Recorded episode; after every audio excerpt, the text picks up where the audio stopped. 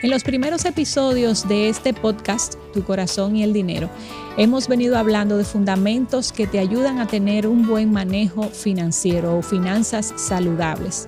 Y a manera de resumen, y por si te has perdido algunos de ellos, también animarte a que los busques, te quiero enlistar lo que hasta ahora hemos venido hablando. El primero de ellos fue busca la excelencia y no la riqueza. Hemos hablado también de gastar con estrategia y no con emoción te hemos animado a tener en cuenta las etapas financieras de la vida, a ahorrar intencionalmente, a ser generoso, a cuidarte de la deuda, a presupuestar, también a invertir tus ahorros.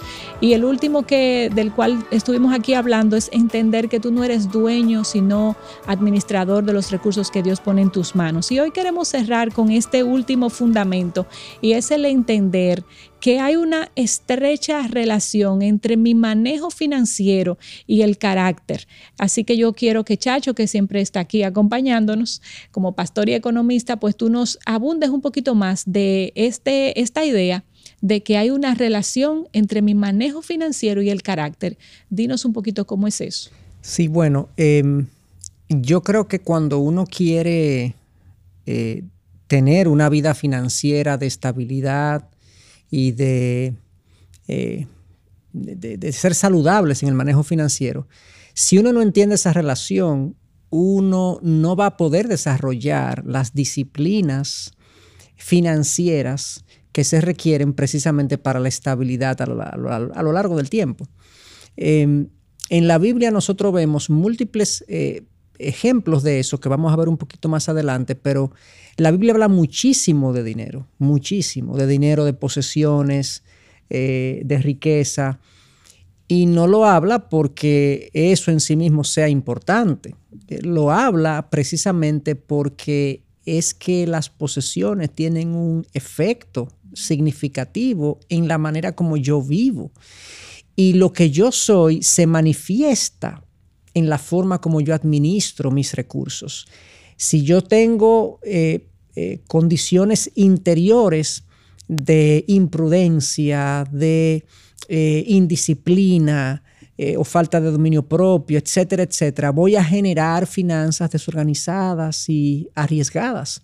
Por el contrario, si tengo virtudes en mi carácter que me hacen un individuo ordenado, enfocado, prudente, voy a tener eh, unas finanzas que reflejan esas virtudes. Entonces, cuando una persona se acerca buscando ayuda en el ámbito financiero, casi siempre viene buscando la técnica financiera que lo va a ayudar a él a resolver su problema. El 1, 2, 3. Exactamente, la técnica financiera, cuando en realidad lo que él necesita ver es cuál es el, eh, cuál es el, componente interior, los componentes de mi carácter que yo necesito desarrollar para generar finanzas saludables. Entonces ahí está, de ahí la importancia de esta relación y de ahí que yo debo entender eso si es que yo voy a tener unas finanzas sanas a lo largo de mi vida. Tú sabes que dijiste ahorita en la Biblia que habían personajes que, que, que nos hablaban de, de ese tema del carácter y el manejo financiero y recuerdo, por ejemplo, en Mateo, eh, a este personaje tan conocido que es Saqueo. Eh, si recordamos, pues Saqueo al toparse con el Evangelio, a toparse con Jesús, lo primero que hizo es tener un cambio de actitud acerca de sus finanzas. Y lo que quiso fue restituir a los que había dañado. Sí. Y me imagino que... No, efectivamente, no, es un, es un excelente ejemplo precisamente de lo que estamos hablando. Eh, saqueo era un recaudador de impuestos, un jefe de recaudadores. No queremos extendernos, desplayarnos en este tema, pero era un hombre muy rico, pero muy rico eh, de riquezas malavidas, porque él le había eh, extorsionado, había robado a su pueblo. Y cuando él, más que se topa con Jesús, él tiene un encuentro transformador con el Señor Jesús, eh, acepta a Cristo como Señor y Salvador en su vida, se arrepiente de lo que hizo. Y ahora de repente, de repente literalmente, ahora Saqueo quiere devolver parte de lo que él ha, o, restituir, más bien reponer lo que él había robado o lo que él había malversado eh, a lo largo de su vida. Fíjate cómo cuando Saqueo cambió en su interior, su manejo financiero cambió, sus actuaciones financieras cambiaron. De ahí que el carácter y mi manejo financiero están conectados. Eso es un ejemplo excelente. Y hay otro ejemplo que quisiera que tú lo abordaras, eh, que refleja el carácter. Y es ese joven rico que se acercó a Jesús y Jesús le hizo, deja todo y ven. Y él dijo, bueno, tengo cosas que hacer. Sí, claro, claro. Hay un, bueno, es una historia muy triste y desafortunada porque eh, el joven rico también se encuentra con Jesús, como lo hizo Saqueo y le pregunta a Jesús que qué debe hacer para obtener la vida eterna. Y en pocas palabras, Jesús tiene un diálogo con él. Él se considera a sí mismo como un joven que ha cumplido la ley eh, casi en todos sus puntos.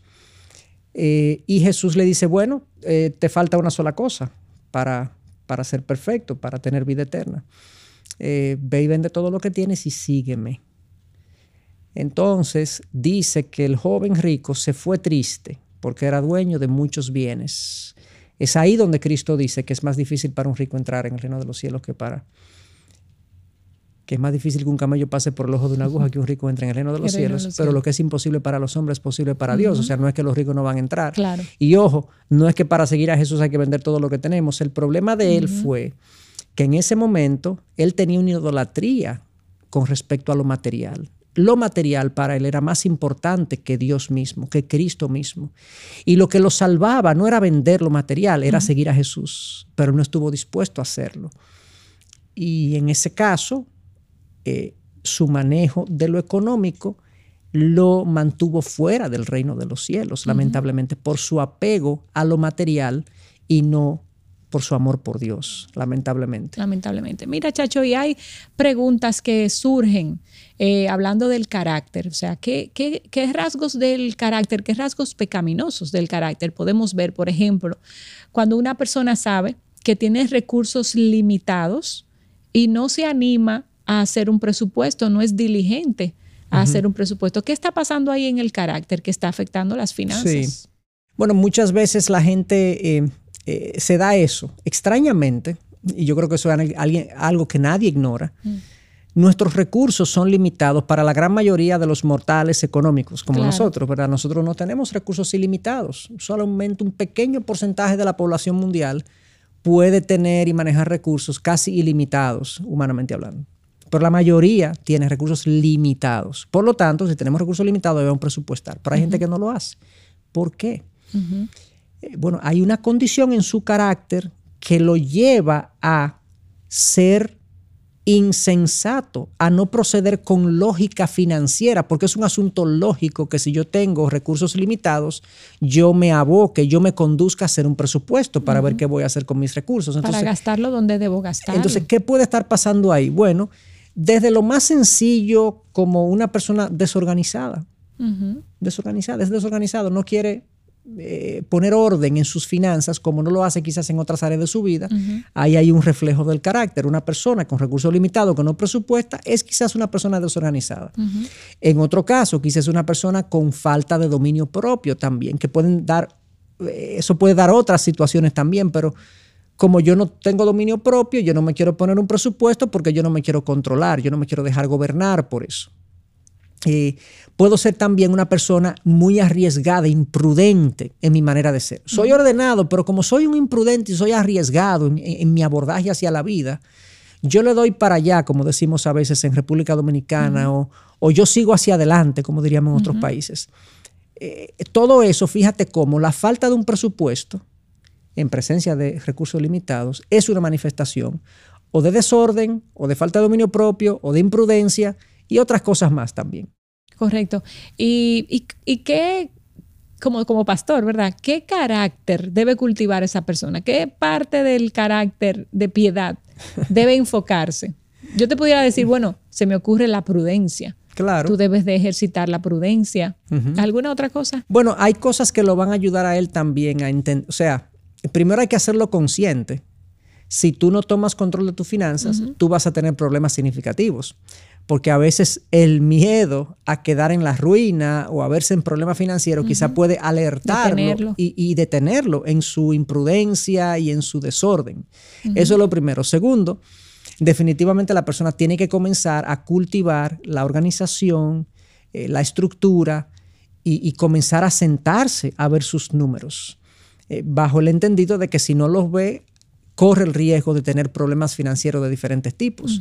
Entonces sí, habría que cultivar en él orden, sensatez, hasta humildad porque a veces también es falta de humildad de que yo no, yo voy a ser capaz de conseguir los recursos que yo necesite, yo no necesito presupuesto.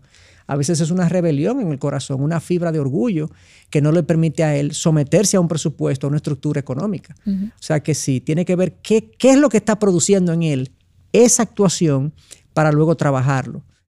Y hay otra, otro tipo de persona, otro tipo de carácter más bien, y es aquel que compra cosas sin tener los recursos. O sea, pudiera parecer ilógico, pero hay personas que usan sus tarjetas de crédito, sus líneas de crédito sin pensar, sin presupuestar.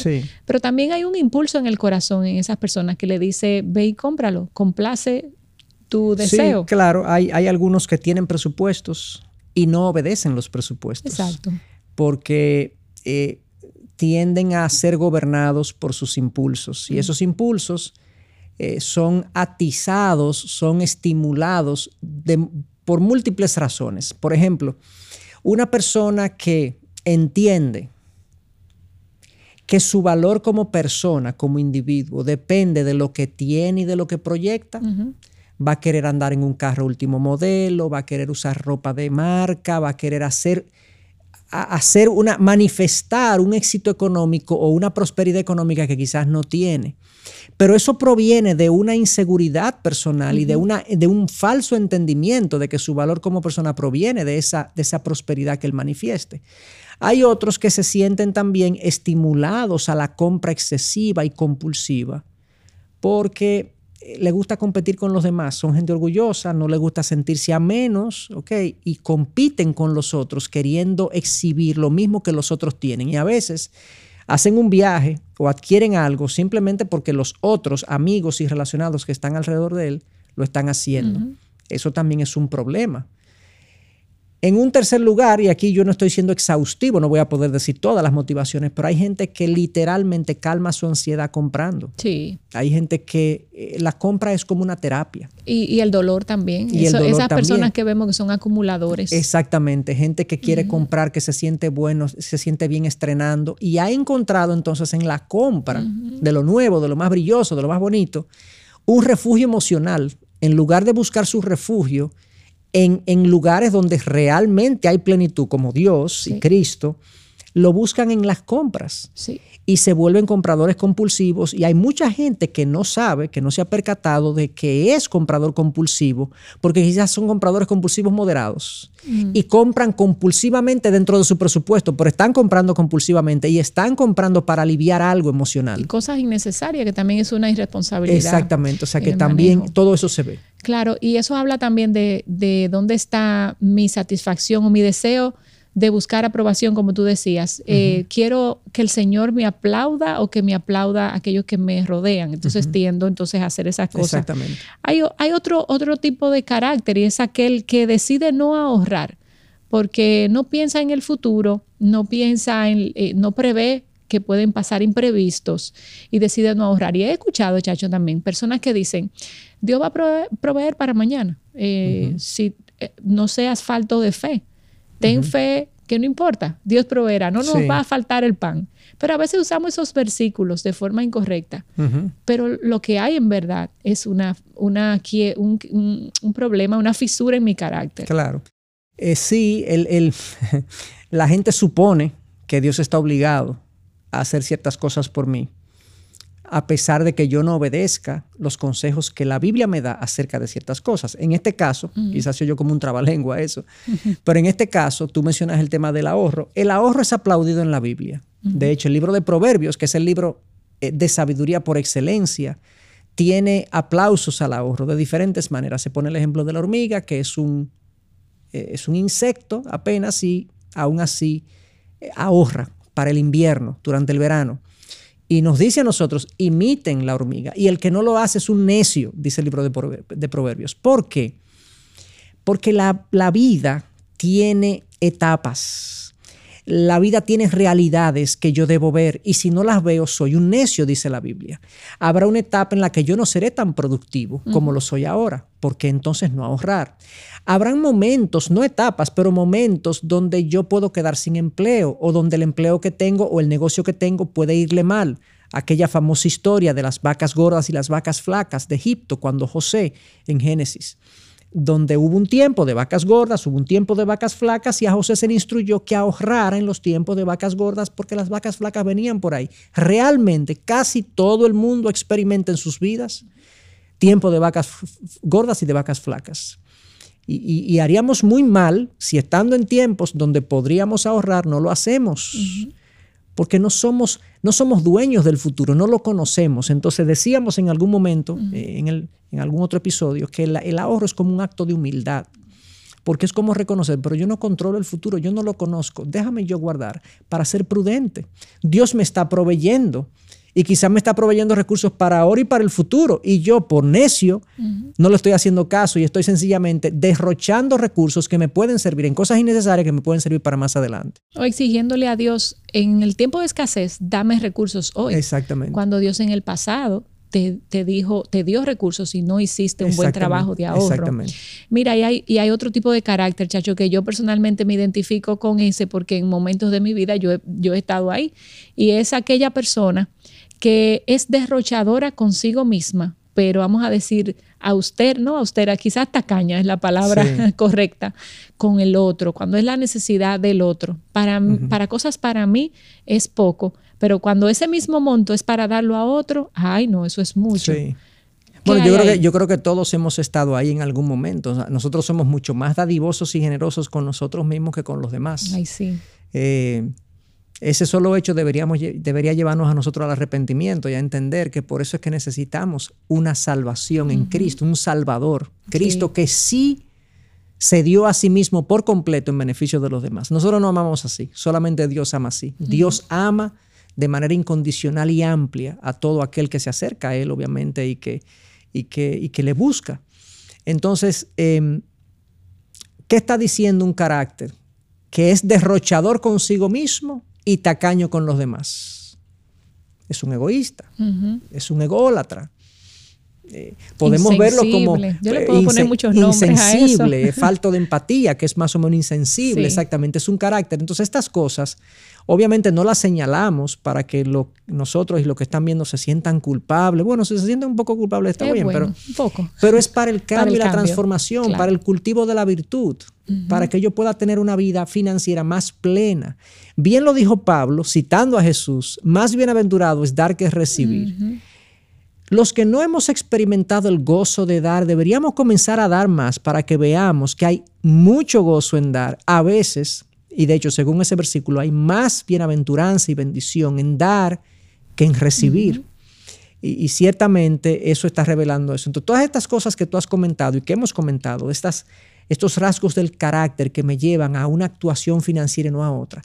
E, el mensaje final, lo que queramos, queremos dejar dicho es que mis resultados financieros, si mi comportamiento financiero tiene una conexión con lo que yo soy, ojalá todos podamos determinar a partir de cómo yo me manejo financieramente quién realmente yo soy. En un momento dado, como Jesús dijo, que de la abundancia del corazón habla la boca, podemos hacer la misma aplicación que de la abundancia del corazón hablan las finanzas. Porque el manejo financiero eh, dice quién yo soy, en la manera como yo gasto, como yo invierto, como yo ahorro, como yo comparto. Entonces deberíamos tomar información de qué estoy haciendo yo con mis finanzas para ver quién realmente yo soy, para entonces trabajar en nosotros el cambio que requerimos para tener finanzas saludables. Cuando yo comienzo a cambiar, a querer cambiar las finanzas sin revisar las condiciones de mi carácter que me condujeron a ese manejo, va a ser una solución de corto plazo, no va a cambiar. Es como la persona también que hace dieta y por un mes hace dieta, pero no cambia su patrón de alimentación a largo plazo. Lo mismo es cuando yo estoy en un problema financiero, me pongo ciertas dietas financieras, me restringo, pero si no cambio la forma como me manejo en sentido general, que es un reflejo de lo que soy, los cambios van a durar muy poco. Y voy a rebotar en un problema financiero de nuevo. Así que esa es, esa es la importancia de entender esta relación entre carácter y manejo financiero. Gracias, Chacho. Y a ustedes que nos sintonizan, te animamos a buscar más de estos episodios y estos fundamentos en nuestra página de Ministerios Integridad y Sabiduría, en el canal de YouTube de Ministerios Integridad y Sabiduría o en las plataformas de podcast. Esto es todo por hoy y gracias.